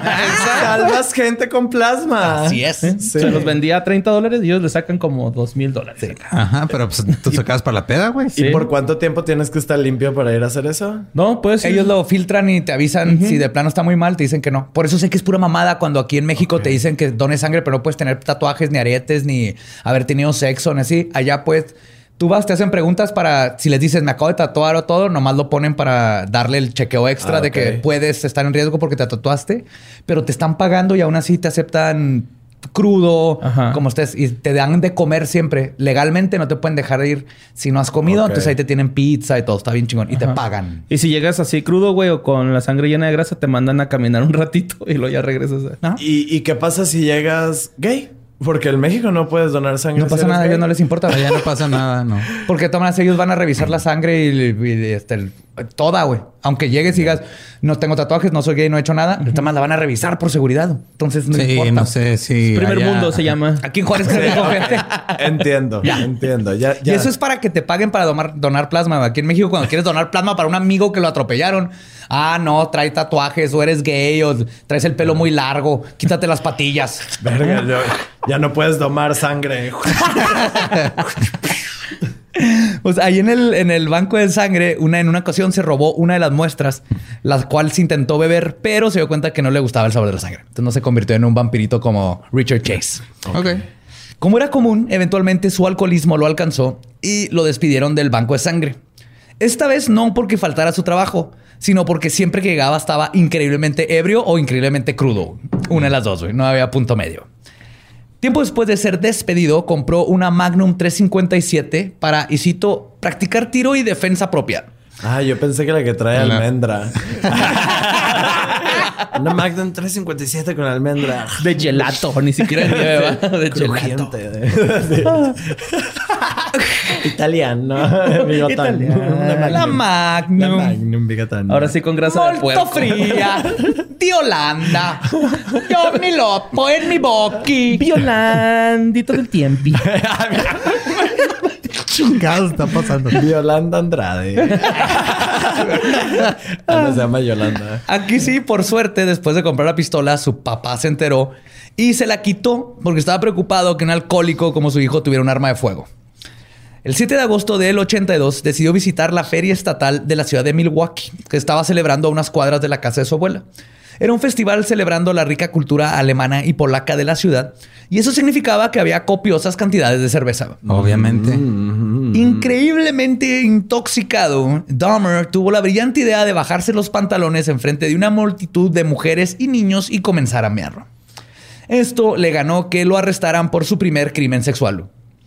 Pero al fin solo le pusieron cargos por intoxicación pública y conducta desordenada y tuvo que pagar una multa de 50 dólares. Qué pata, güey. Eso pasa en Pal Norte diario. y la verga, o sea, es de que todo Yo una bien. vez oriné a una persona en Pal Norte, güey, de hecho. Sí, yo No, no pensaba ir a los baños, güey. Estaba en una banda que me gustaba mucho y oriné ahí y la chava se volteó, pero yo tenía mi mochila así enfrente y subí mis bracitos y empecé a aventar así chisguetes, güey. y luego ya se, como que se cambió de lugar y grité perdón. Y ya. Y aquí, Ya, es, qué bueno que aquí- dijiste perdón. aquí es donde agradezco los accesos a los VIP, güey. Sacas de que tiene clima el baño y la verga, no gente mirándote atrás. Sí, güey, no tienes idea de lo Perdona que a hay, esa regia que oriné. Una, una disculpa. en. Porter, sorry, neta. Y vas a ver perfectamente quién fue este güey cuando dijiste Porter, güey. Ya va a ser... ¡Fue ese pendejo! Así, tú fuiste la marrana. Sorry. Este nuevo encuentro con la policía lo asustó lo suficiente para que comenzara un periodo de dos años de sobriedad. No total, pero le bajó bastante a su Que ese es un libro de Gabriel García Márquez, ¿no? Me tramparon me- exponiéndome enfrente de niños y entonces dejé de pistear. Dos Sí, años de Es la sobriedad. secuela de 100 años de Sí, sí. Son dos años de sobriedad. Y tratando de hacer algo por las crecientes fantasías que crecían en él, decidió erróneamente acudir a rezar y leer la Biblia para intentar suprimirlas. Este camino religioso solo le trajo una nueva serie de problemas. Comenzó por primera vez a sentir culpa por su homosexualidad. Lo que lo hizo que se reprimiera y que sus fantasías se solidificaran aún más.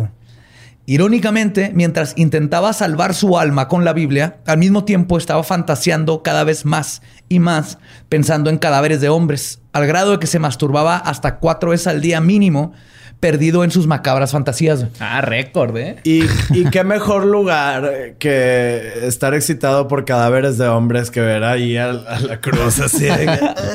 Yo- Güey, hay, hay algunas donde está mamadísimo Jesús en la Sí. cruz y no sabes por qué. Algunas, todas, porque inventó No. CrossFit Jesús. güey. Nah, pero hay unas el CrossFit, cuando cargó su cruz, era el Sí. que fue el primer CrossFit. Todo el mundo sabe eso. Sí, de que carga cualquier cosa. Así de que y ya es CrossFit. Jesús, Sí. era- pero el original era con la cruz. Nah, pero sí hay unos donde sí se la está dando la verga. Siempre está. siempre- No, pero Dahmer eso era exactamente lo que quería. Sí. Esto lo llevó a una solución temporal que funcionó mil veces mejor que las sagradas escrituras para calmar sus impulsos. En 1984, mientras deambulaba por una calle, vio la solución a sus problemas. Un maniquí en una tienda. Se enamoró de su cara. güey. No mames, de ser la película. El maniquí era lo que siempre había querido, güey. un reflejo, reflejo perfecto de su comportamiento patológico. Un amante justo como le gustaba, inmóvil. güey. Y el vato así de que... ¿Qué onda, Pascualita? ¿Cómo estás? Y Pascualita con los ojitos. Pasa que era un burrito de Winnie. Un penocha. un penoche. Como dijo él mismo, y cito, me entrené a mí mismo para ver a las personas como objetos de deseo y no como personas. Entonces, ese maniquí era como algo, algo que le iba a funcionar. Así que Dahmer teorizó que eso le podría ayudar a saciar sus necesidades. Así que entró a la tienda, se escondió hasta que cerraron, luego secuestró el maniquí metiéndole una bolsa de dormir y se lo llevó a su casa. Pasó semanas experimentando con su nuevo boy toy. güey. Como Bigfoot, ¿no? Bigfoot también agarró un güey así. Ah, sí, un cosa se lo llevó, pero Dahmer se llevó un batito de plástico. Él, él platicaba con él, lo vestía, lo maquillaba, güey, lo desvestía y pues se venía arriba de él. Era lo que más le encantaba, venirse arriba de él. Eso lo haces con un Ken, tenía un Ken. Tamaño real. Tamaño Tamaño real. real. Y sin agujeros. Sí. Bueno, que no Pues ni tenía pene. No, no, tenía pene. Trae calzón, ¿no? No, igual que Barbie, trae como marcada una línea, pero no Trae tiene pene. marcada una línea, sí, no tiene pene. Pero su sex doll se fue de su vida cuando su abuelita lo encontró, irónicamente en el closet. Ah. ok, ok. Ahí es donde escondes tus maniquís. Sí. Y Dahmer decidió deshacerse de su maniquí, no porque la abuela le dijera algo, la abuela también estaba, sabía que su nieto era gay y no, no había ningún problema. De hecho, este nunca lo cuestionó. Se deshizo de él porque sintió tanta vergüenza que decidió que lo mejor era terminar con la relación. Entonces le dio más bien vergüenza que la cortó, abuelita. Lo, él lo cortó y se Cortó el maniquí. Literal. Literal, ¿ah? Sí, sí, sí. Dijo, te voy a blanquear tus huesos Sí. en cloro. Y lo deshizo. Sí, tenemos que hablar. Sí. ¿Es en serio? No, no me vas a contestar. ¿Estás tan serio? Estaría con madre que sacara una película así, güey, de un vato que se enamora de un maniquí. Sí, ya. Sí, hay Ya una, existe. Ya dije, pero era, ajá, pero era maniquí que se convertía en mujer. Pero pues con que saquen maniquí luna, 2, que sea Dahmer con el maniquí. Ah. Ajá, o sea, sí era un maniquí que se- tenía vida de repente. Era como Toy Story para adultos. Era un maniquí que le mordió a un ser humano y entonces en la luna llena se convertía en ser humano. ok, que, Crepúsculo 6. Güey, hay una canción de un vato súper setentera, güey, que se llama Sandro de América. Ah, Sandro, Sí, ¿cómo no? Que se enamoró del maniquí. Hay una canción Ah, de pues eso. Dahmer debe haber inspirado. Este momento de su vida fue relativamente bueno para Dahmer. Había dejado de pistear un tanto, consiguió un trabajo en la fábrica de chocolates, Ambrosia. Con Charlie. Sí. Jeffrey Dahmer. Jeffrey Dahmer. Jeffrey Dahmer. Jeffrey Dahmer. Desmembrando conejitos de chocolate. Sí. Ay, ese Chocolates anatómicamente correctos, güey. Sí, de hecho duró hasta que lo agarraron, duró en la fábrica de Sí, chocolate. duró hasta que se convirtió en una bola azul gigante, en un blueberry. Se, se fue volando. Entonces decía que este fue el mejor año de su vida porque descubrió, consiguió un trabajo en la fábrica de chocolates Ambrosia y luego descubrió los baños gay. Los, ba- los famosos bathhouses de los 70s, 80, bueno, que es casi 80s, güey. Un Comen- saludo a todos los que me he topado por ahí. Comenzó a tomar el camión casi a diario para ir a Milwaukee a visitar al distrito gay donde frecuentaba los bares, pero carente de cualquier habilidad social, se dedicaba a tomar solo en la barra. Y luego decidía regresar a casa ya hasta su madre de borracho. Pero cuando lo hacía, frotaba sus genitales contra el cuerpo de hombres que se topaba en la calle. Algo que se conoce, palabra nueva, como froteurismo. Froteurismo. Como el frotage, froteurismo, como nueva con frotage. Uh, Para nuestros escuchas, güey. fronterismo, güey, yo lo practico desde que tengo 12. ¿Qué? Pero En la- en cooperativa de la secundaria, bien, va, güey, Con un primo, todo ¿Qué bien. O sea, era Ah. entre familia, todo bien. Él iba a un sauna llamado Club Baths, el club baños. Era otro de los lugares que le encantaba frecuentar y este espacio se convertiría en su primer coto de casa. Club Baths tenía un bar, café, televisiones, sauna, jacuzzi, lounge, cuartos privados, Obvio. obviamente. Ah, no mames, güey. Está en vergas, güey. Güey, está verguísima, güey. O sea, no he ido a ese. Investígame si sigue abierto. Pero- Tiene, tiene así una fuente lubricante, güey, y una biblioteca con los clásicos de... Una fuente de lubricante. Es que es Y increíble, llegas y güey. mojas tu brocheta, ¿va, güey? ¡Tu broche! Sí, Güey, esos lugares son como Disney gay, Disgay, ¿sabes? O sea, Disgaylandia. Disgaylandia, güey. O sea, es de que tú puedes estar en bolas, güey, pidiéndote unos clamatos en una barra y después decir, tú, Joto, me gustas, ven. Y, y vas a un cuarto Buffet. privado. Y es más, ni siquiera tienes que ir al cuarto privado, puede ser ahí mismo. ¿Sacas? Pero. tiene- no pierdas si tiempo, tienes- Ese mismo sacas. No, y pero si, metes y si tienes todo. pudor. Sí. Y hay columpios y la verga, güey. Ah, Sí, no, verga, hay un chingo. columpios de- sexuales, no columpio de No, sí, columpios sexuales, no, columpios sexuales, Yo me imaginaba sí. así en bolas. En el, de hecho, me gusta más la idea de estar en bolas en un columpio yéndole de quinceañera. Fíjate, Pone que en un columpio sí, en un sube y baja no. Ahí sí me daría miedo. ah, sí. Porque se te rompe Oh, el yo, yo- yo llegué a putazos horribles. Era el clásico que tu amigo brincaba y luego te ponías un putazo. ah, en los Esos güeyes que hacían esa mamá, váyanse a la verga, Sí, güey. si tú neta. fuiste una de esas personas, Vete una a la verga, güey. No, a mí sí y me arrepiéntete y háblale. y vete a la verga, güey. Güey, es que no, cuando caes, güey, y se siente la vibración Ajá. del tubo, güey. así- Así no, pero el problema era cuando chido. Y luego yo gordito. se iba para arriba y lo tiras para enfrente y te pegas con el manubrio en los Es huevos y cierto. te soltaban y Tú me estás describiendo el paraíso. o sea, eso era cómo me di cuenta que yo era gay, ¿sabes? O sea, Ay, güey. Bueno, pues todo esto hermoso del, del Club Pats, güey, obviamente Dahmer lo desaprovechó por completo porque era un inadaptado social. güey. Cuando lograba ligar, su necesidad de tener control total lo llevaba a molestarse cuando se le pedía cualquier reciprocidad. ok. Él, él quería a alguien que no hablara, Que no, no se moviera, nada. que no hiciera nada, güey. Así que Senador, decidió... senador regio. Ah, ya te entiendo. Un saludo para Samuel. Este, muerta voy a quedar. Es que como ya dije lo de la cocaína y multimedios. Ya. Pues ya me vale verga todo. Ya el otro son extras, Sí. güey. Eh, Al rato que trabaja en multimedios, yo les digo que no. Así que Dahmer decidió que la mejor manera de conseguir lo que quería era usando Halcyon o Trisolam, que es un medicamento hipnótico que favorece el sueño y generalmente se usa para el tratamiento de pacientes con insomnio. Mm, De hecho, Dahmer convenció a su doctor de que se lo recetara e inmediatamente comentó, comenzó a intentar drogar a los que visitaban a Club Baths. Y el doctor se lo, o sea, iba dos veces a la semana por su prescripción y el doctor le seguía llenando, así que órale, toma, Simón, Simón. Le- también el doctor le valió verga, güey. Nunca sospechó, así que ¿por qué está tomando tanto pinche Porque era una persona muy agradable, güey. Sí, la neta sí. Listo. Nos vamos a dar cuenta que era súper agradable. Tenía... el- era una lengua de plata, güey, que le dicen. güey. O sea, con cualquiera que hablara, pues se salió del policía, güey. No le hizo nada, güey. Y, o sea, y aquí es donde, donde es como entiende el privilegio, güey. Saca, o sea, Ah. existe el privilegio. Tiene mucho que ver, cabrón, sí. Era guapito, blanco, Sí, alto. obvio. Y vamos a ver que eso tuvo muchísimo que ver cuando Sí. verdaderamente ya aceleró todo. Sí. Era el privilegio y, su, y que era inteligente para abusar de ese privilegio. Y ya lo veremos, güey.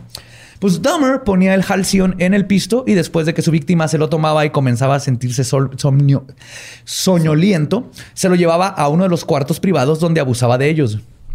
No pasó mucho tiempo en que los comensales lo reportaran, pero no fue hasta que se le pasó la mano y le ocasionó una sobredosis a una de sus víctimas No que lo dejó en coma, que el Club Bats le retiró su Uf, lo- membresía. dejó güey. en coma y este güey se excitó más. Dijo, ahora sí de plano va a durar dormido unos días. ¿Eh? No, es que lo, o sea, lo abusó de él y luego lo dejó y después nunca despertó. O sea, Ah, lo dejó en coma de esta verga.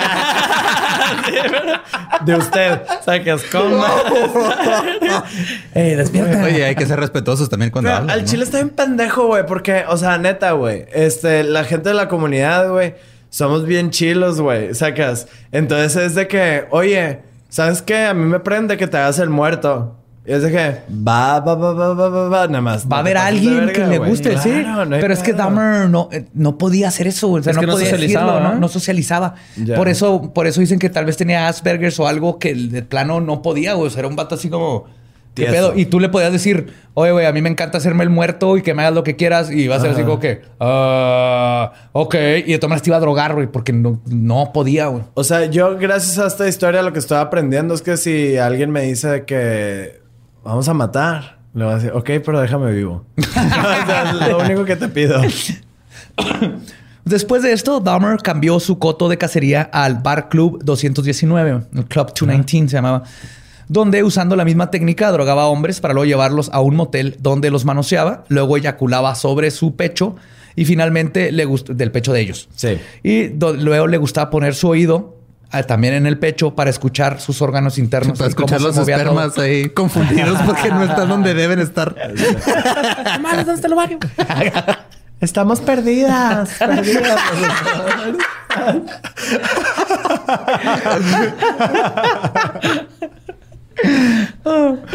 El problema de todo esto es que la fantasía de Dahmer provenía... El problema de todo esto es que mata. Todavía no güey. mataba a nadie, güey. Ok. Ya había matado a matado uno. uno. Ya había matado. Ya a uno. había matado Pero a uno no es ninguno, entonces, hasta que lleve y, dos. Y dos es la mitad, entonces. Sí, no, tres. no, no, Cacho, no tienes idea. O sea, apenas estaba empezando a describir este monstruo, güey. Es Ok, de los peores, güey. El problema con todo esto es que la fantasía de Dahmer provenía de una necesidad de compañía. Toda su vida había sentido un rechazo. De su madre depresiva, su padre ausente y hasta su maniquí lo había abandonado. sí, güey. Los dedos. Güey, si te deja tu maniquí, te agüitas, güey. El maniquí es el que, en el que confiabas. objeto inanimado te, Te deja, dejó, güey. O sea, ponte a pensar que eso le afectó de cierta manera a Dahmer, güey. O sea, ya tenía... Tengo un maniquí, pero tuve que dejar porque le dio vergüenza que la abuelita supiera que tenía un maniquí en el closet, güey. Entonces, Dahmer necesitaba un hombre que no fuera a despertar después de que se le pasara el efecto de la droga. Y más importante que eso, una pareja que no lo fuera a abandonar nunca. La solución de su impedimento le llegó una mañana mientras desayunaba con la abuela y leía el periódico. Cuando vio la sección de los obituarios, se le vino la magnífica idea de aplicar una Ed Gein, o Ed Gein, perdón, y simplemente robarse un cadáver fresco del cementerio. Ok. Así podría tener acceso al cadáver sin tener que pasar por el tedioso paso del De asesinato. matar. Encontró el obituario de un joven de 18 años que acababa de fallecer. Fue al funeral para ver dónde estaba ubicada la tumba y decidió llevar a cabo esta misión clandestina. Se escabulló de su casa en la noche y armado con una pala llegó al cementerio. Encontró la tumba y al poco tiempo se dio cuenta que era imposible cavar en el suelo congelado de Milwaukee. Pero Jeffrey Dahmer era un hombre persistente y no iba a dejar que este contratiempo lo detuviera. Fue por un pico al Home Depot. y- Sí, vale madre. Con un encendedor derritiendo Sí, la yo- yo tierra, quiero güey. Ah, chingue su y madre, masturbándose güey. con la otra Sí, mano, güey, ¿no? Con un soplete, güey. Sí, Con que esté caliente todo el pedo, güey. Digo, él no iba a dejar que este contratiempo lo detuviera. Y pues además, ya cuando cruzas la línea de intento de robo de cadáver con la intención de necrofiliarlo, güey, no hay muchas cosas que te puedan detener en la vida, güey. Eh, el tránsito. Por No, ejemplo. Sí, güey. que tu no- abuelita te tuerza. Que tu abuelita. Pero no sé si sabían este pedo, güey. Lin May. Lin May. Ajá. Ella estaba muerta y salió. ¿Es un cadáver? No, No, güey. Se robó el cadáver de su esposo, güey. Y durmió con él tres semanas, güey. Hasta que su mamá se dio cuenta y pues también como que le dio vergüenza que su mamá la haya torcido. Cochina. Y esto lo cuenta en el documental de Bellas de Noche, güey. No mames, qué güey. ¿es loco. neta? Sí, la morra se robó. O sea, ella estaba casada con, con su esposo chino. Y Con estaba, Mr. Dice, yo lo amaba, güey. con. Mr. Pimosh. con Jonás. Con Jonás, Un saludo a Jonás. Este... Sí, güey, estaba tan, dice, yo estaba tan enamorada de mi esposo que me lo robé y durmió conmigo. Eso no, es, eso no es amor. Se llama patología, güey. Eso está bien. que Eso es cárcel, güey. Pues- de hecho, es un delito, güey. Bueno, el punto es que no se iba a dejar que lo detuvieran a güey. Entonces dijo, me voy a robar una morgue. Pero, como mencionó an- mencioné antes, su falta de experiencia y aptitud criminal fue un deterrente para que completara este plan. Porque dijo, va a haber guardias y es más pedo. Y de hecho, los largos periodos de enfriamiento entre crímenes de Dahmer, nueve años, por ejemplo, entre su primer asesinato de, de Hicks y el segundo que pasaría, eran simplemente porque no era un criminal sofisticado y tenía miedo. Así de fácil. En una entrevista, Dahmer dijo a un reportero que, y cito, no tenía una oportunidad para expresar completamente lo que quería hacer. No había una posibilidad física para poder hacerlo y por eso no lo hacía. Así de fácil. En otras palabras, Antes tener este, es que, es creer en ti mismo, ¿no? sí, no, Dahmer no creía en el mismo para nada. O sea, si hubiera existido un coach motivacional, güey, chingan a hubiera todos, valido güey. madre este pedo, güey. Acá el Carlos Muñoz de que águila de venta.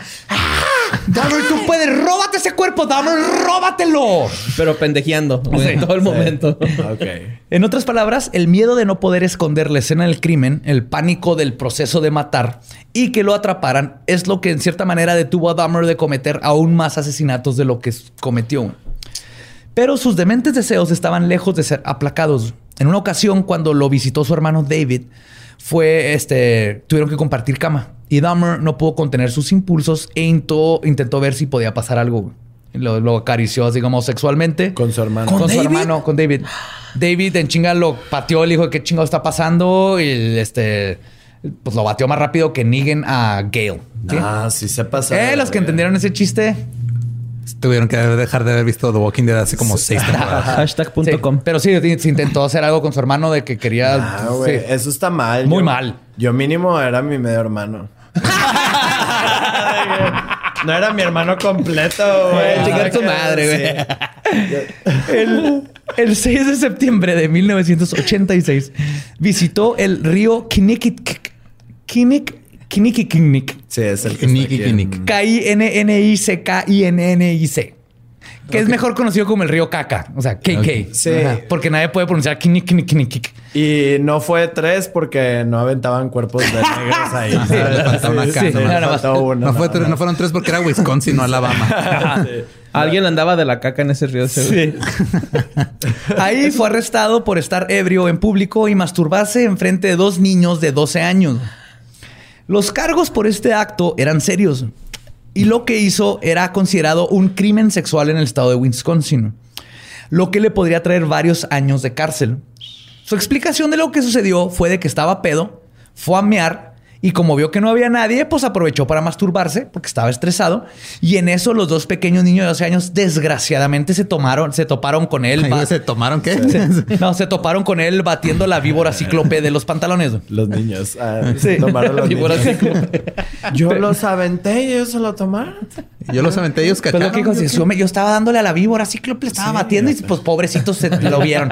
No era mi intención oficial que vieran esa, esa- ese acto. Y era martes, güey. O sea, de que no me jodan.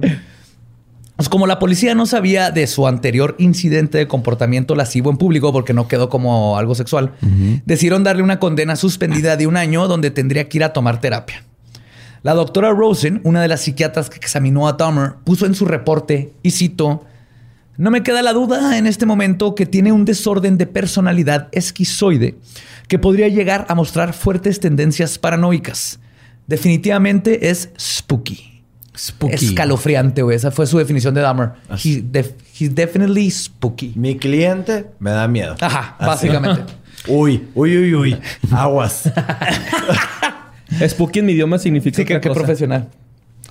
El estar en libertad condicional no fue un deterrente para que Dahmer continuara su incesante búsqueda por su Ultimate Boy Toy. Uno de carne y hueso que pudiera diseccionar y con el que pudiera revivir la excitación que sintió con su primer asesinato. Y la oportunidad que estaba esperando se presentó a meses de su arresto en el río Cacao. En la mañana del 5 de septiembre de 1987, Dahmer acompañó a Abue Dahmer a misa y ayudó con las tareas de la casa como buen nieto. Los padres y la abuela de Dahmer sabían de su arresto, pero logró convencerlos de que no era tan serio y todo había sido un malentendido. Esa noche fue al club 219, donde después de unos tragos consiguió el valor de acercarse y sacarle plática a Steve Tuomi, de 25 años. Le ofreció un trago que contenía Halcyon e, igual que con las ocasiones anteriores, se llevó a Steve al Hotel Ambassador. Después de que Steve perdió la conciencia, Dahmer abusó sexualmente de él. Luego, Dahmer declaró que su plan era hacer lo que hacía siempre, abusar de Steve y luego irse. También declaró que hizo lo que siempre hacía, luego que se quedó dormido, igual que todo, pero cuando despertó, Steve estaba muerto y no recuerda qué fue lo que pasó. Sea verdad o no que le dio un blackout cuando asesinó a Steve, lo que sí sabemos es que lo que pasó es que en un punto Dahmer golpeó a Steve tan brutalmente con sus propias manos que le colapsó el pecho, le rompió todos los huesos del pecho y le dejó un hueco. La golpiza fue tan salvaje que las manos de Dahmer estaban completamente negras de moretones por la fuerza tan desmesurada con la que atacó a Steve. Cuando Dahmer se despertó a la horripilante escena de Steve con el pecho hundido y sangre en la boca, se paniqueó. No porque mató a alguien, sino porque le entró el miedo de que lo fueran a atrapar. Hijo, ¿me está bajando? Ay, ¿Se puede? Así. Y aquí es donde dices, güey, le recomendaron tomar terapia, güey. A esa gente se le recomienda tomar cloro para que se muera la verga ya, tipo... O sea... Apenas empieza, güey. Cuando le da miedo que lo fueran a atrapar, hizo lo que cualquier otra persona hubiera hecho en esta situación. primero lo primero, güey. Se tomó una taza de café para poder pensar y controlar la cruda, güey. Metió el cuerpo de Steve al closet, salió del cuarto y puso el letrerito de no molestar. Ah, evidentemente, Sí, güey. Bajó al lobby, salió por la puerta principal y se dirigió al Grand Avenue Mall, donde compró una maleta tamaño me tengo que deshacer de un cadáver. Eh, Tiene una maleta tamaño... ¿Cómo de qué tamaño? ¿Para qué la necesita? 1.80, güero de ojos verdes. Más o menos. ah, sí, miren, nos acaba de llegar una hermosa Louis Vuitton. Sí. Si te la muestro. Porque viene del ambasador, ¿no? Tiene que ser una maleta cara. Pues fue y compró su maleta con llantitas. Obvio. Regresó al hotel y pensó que tendría que descuartizar el cuerpo en la tina, pero se dio cuenta que había escogido una maleta apropiada para cargar el cuerpo humano. O sea, sí le cupo. Completo. Que sabía doblar humanos. güey. No, de hecho, este, forzó el cuerpo de Steve y él sabía, estaba trabajando rápido porque sabía que venía el rigor mortis. Y su plan fracasaría si, se- si- si entraba en rigor mortis el cuerpo. Salió de nuevo, ahora con su maleta, güey, Louis Vuitton, tamaño... Oye, le habló a una mucama para que se sentara en la maleta mientras se ayuda, güey. No, porque había tomado un curso de Marie Kondo y así que ya sabía doblar perfectamente los cuerpos, güey. Así. Mari. Deshazte, deshazte de lo que no te da alegría. Y todavía le dejó un cachito, ¿no, güey? Acá para- Un cachito cantó. Pero quieran que sepa que a pesar del crimen que cometió ahí, Jeffrey Dahmer no se robó las toallas porque eso no se hace. No se- Eso no se Ya no hace. cabían, güey. No. pues salió de nuevo ahora con el cuerpo, pidió un taxi y se fue a casa de su abuela. Abue Dahmer estaba dormida cuando llegó su nieto favorito y Dahmer pudo entrar hasta su cuarto en el sótano con una maleta sin que ella se diera cuenta. Como niño chiquito en la mañana de Navidad, Dahmer no se aguantó para abrir su regalo. Sacó el cadáver de la maleta y después de admirar su nuevo sextoy por unos momentos, necrofilió el cuerpo. Después se masturbó sobre él y finalmente se acurrucó a su lado. Ah, pues como Lin May. Sí, sí, sí. está Regresó loco, el cuerpo de Steve a la maleta, güey, donde estuvo descomponiéndose por una semana hasta que decidió que tenía que deshacerse la evidencia porque olía bien culero. Descuartizó el cuerpo comenzando con abrir el abdomen para remover los órganos internos. Después fue cortando la piel y músculos en pedazos que fue depositando en bolsas de basura. Finalmente envolvió los huesos en una sábana y los pulverizó en piezas más pequeñas con un martillo, como lo había hecho con Hicks. Todo el proceso le tomó dos horas. Cuando terminó, limpió su desastre y puso las bolsas con los restos afuera para que se los llevaran los recolectores de basura. Y como sabemos que es típico en muchos asesinos en serie, su proceso culmina en la fase del tótem o trofeo. En el caso de Dahmer, igual que Kemper y Bundy, su tótem sería la cabeza. A diferencia de Kemper y Bundy, se quedó con los genitales también. Sí, sí. O sea, eso te iba a con la decir. cabeza y los, las dos cabezas. güey. Yo, sí, yo me hubiera quedado con todo completo, no nada más la cabeza. Él se quedó con los dos. La cabeza le hirvió dentro de un detergente casero hasta que toda la materia orgánica fue removida y el cráneo quedó blanqueado, brillante y listo para ser usado como herramienta de masturbación. Los genitales momificados y el cráneo vivían en una caja con candado que guardaba en su closet. Un día su padre fue a visitarlo porque estaba preocupado por su hijo desde el arresto. Decidió revisar su cuarto y encontró la caja. Cuando confrontó a su hijo sobre ella, porque no la podía abrir, dijo, a huevo, tiene algo. Dahmer entró en pánico creyendo que su padre había encontrado su dildo macabroso. Se defendió diciendo que cómo se le ocurría violar su privacidad y después de una discusión se fue de su cuarto. Pero Dahmer sabía que ese pretexto no era suficiente para aplacar las sospechas de su padre. Así que sacó los tótems de la caja y los sustituyó con pornografía, güey, con revistas. A la mañana siguiente le mostró la caja a su padre y le dijo, sorry, ¿sabes qué? No te quiero decir porque lo que tengo aquí adentro es porno. Ahora sí que astuto el puto, ¿no? Al poco tiempo de lo que le pasó con su papá, Dahmer decidió deshacerse también de su cráneo, que ya estaba corroído por el cloro. De todas maneras, se está deshaciendo por los químicos. Entonces lo pulverizó y lo tiró junto con su pene momificado a la basura. Se Su deshizo- pene del cadáver. Sí, su pene del cadáver. Cabe que mencionar. técnicamente es su pene porque ya lo Ya era de posee, él, pero no es su claro. pene con el que nació. Es- Y técnicamente no es su pene porque le pertenecía a alguien más. Y Alguien para mí, más. el pene de alguien más sigue perteneciéndole a la otra persona que esté muerta porque no le dio su permiso de quedarse con su pene. Tú, si, tú- si yo te dono No, mi pene, güey. tío Cacho, cuando me muera quiero que te quedes con mi pene, ahí sí Nah. ya el pene es tuyo, güey. No, no tienes razón, güey, porque es como la metáfora del árbol de mangos. O sea, si el árbol está plantado de un lado, pero crece para el otro y los mangos están del otro lado, ¿de quién son los mangos, güey? Del que se los coge. Del que se los coge, güey. ¿Y qué hacía Jeffrey Dahmer? Ajá. Se los coge. Sí, les eyaculas arriba y ya Y son listo, tuyos, güey. son tus mangos. Son mis Pero- mangos. pero- Oye, si no a mi mango, pues ya les eyaculé a todos. Sí. Llévatelos si quieres. Pero lo, lo- lo tenía como disecado, güey. O Sí, ¿qué pues, pedo? momificado. Sí. O sea, para que me entiendas, Jeffrey Dahmer sería feliz, güey, si lo encerraran en Guanajuato. ahí y de que be free. Sí, o- ¿Sabes? Be free. Just date. be free. Date. Date, nos avisas cuando termines, güey. Y ya que si se te cae el pito por alguna enfermedad, eh, tu pedo. Enfermedad en del un siglo condón, güey, o algo así, XVI. ¿no? Acá. Para que no, no te queden restos adentro. O No sé cómo Eso es funciona lo que un más pedo te muerto, preocupa, güey. Sí, la neta, Sí, eso es lo que más te preocupa. Que se El te- condón. Eh, No, el, No el- es o sea, embarazarla meterme- a la momia o qué pedo. Güey, no estás pensando en... Se te o va sea, a con la meter- momia sí lo vas a usar, pero ya vas a ser papá, güey. ¿Qué pedo? Es que, güey, es, es lo, es lo que yo hago cuando yo duermo con condón, güey, para no embarazar al vato de mis sueños, güey.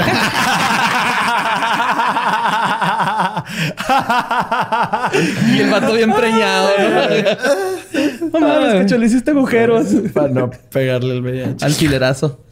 No, güey, pero una enfermedad en tu pelo es lo de menos que te debe preocupar. con No, una momia, eh, o sea, yo lo que me refiero te es va de a que... embrujar el huevo, güey. No, yo lo que me refiero es de que si el güey tenía pues actividad con el pene, pues se lo metía por el recto, ¿no, güey? No, Entonces, no, no, no, no, no, no, nada no más los era, usaba. era apreciación. Era verlo y cuando Ok. lo veía recordaba y se masturbaba. Ajá. Ya, no, ya, no, ya. no. Ah, era apreciación. con el muerto. No, no había irrumación o cosas como Arre, Kemper. arre, arre, no, arre. el, el- al ver y recordar es- era como su pornografía. güey. O sea, al verlo le recordaba la Sí, la situación y con eso se fantasía. Sí, masturbaba. hay güeyes que se quedan con los calzones. Este güey se queda con el cráneo, güey. Sí, haz de cuenta. Ajá.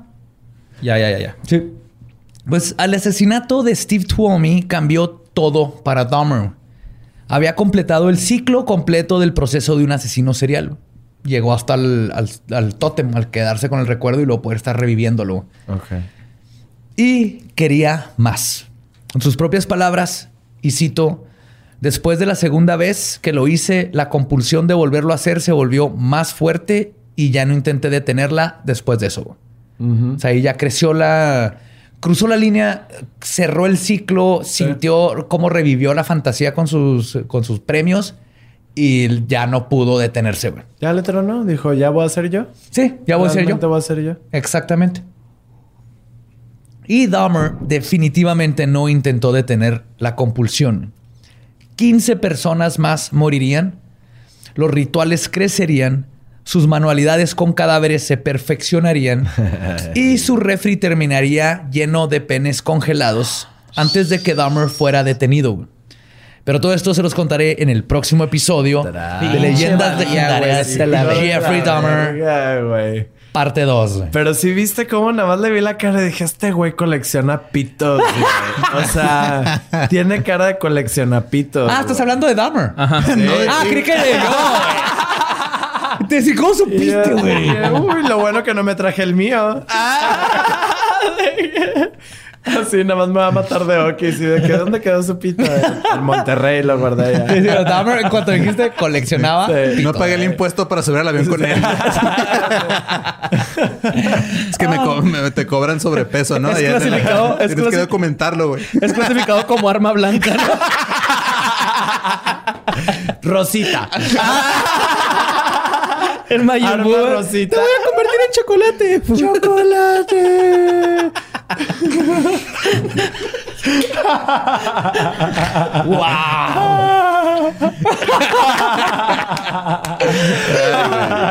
Pues bueno.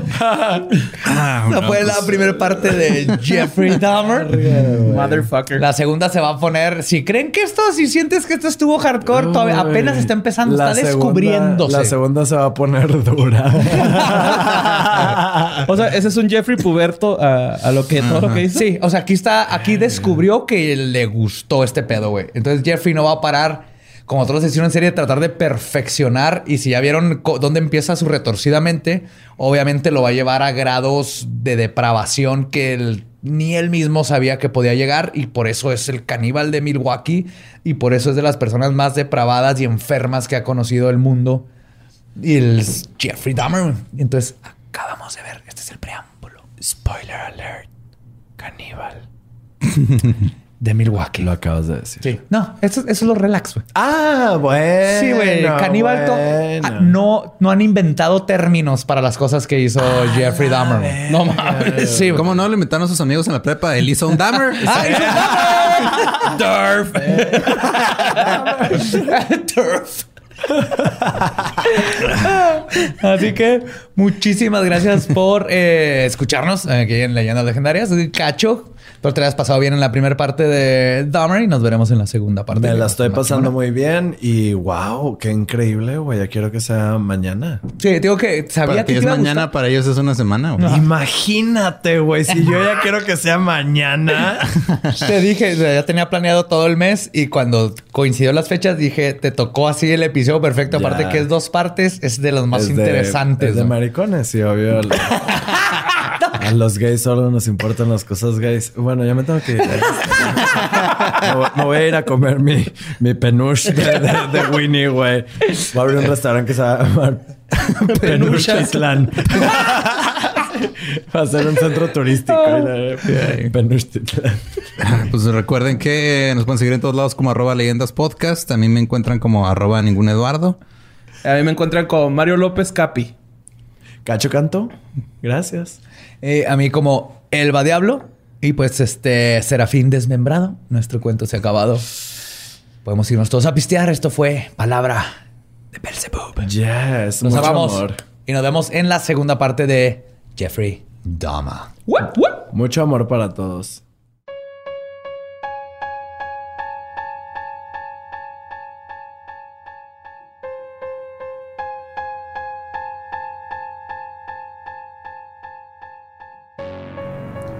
Y esa fue la primera parte de Jeffrey Dahmer, el caníbal de Milwaukee.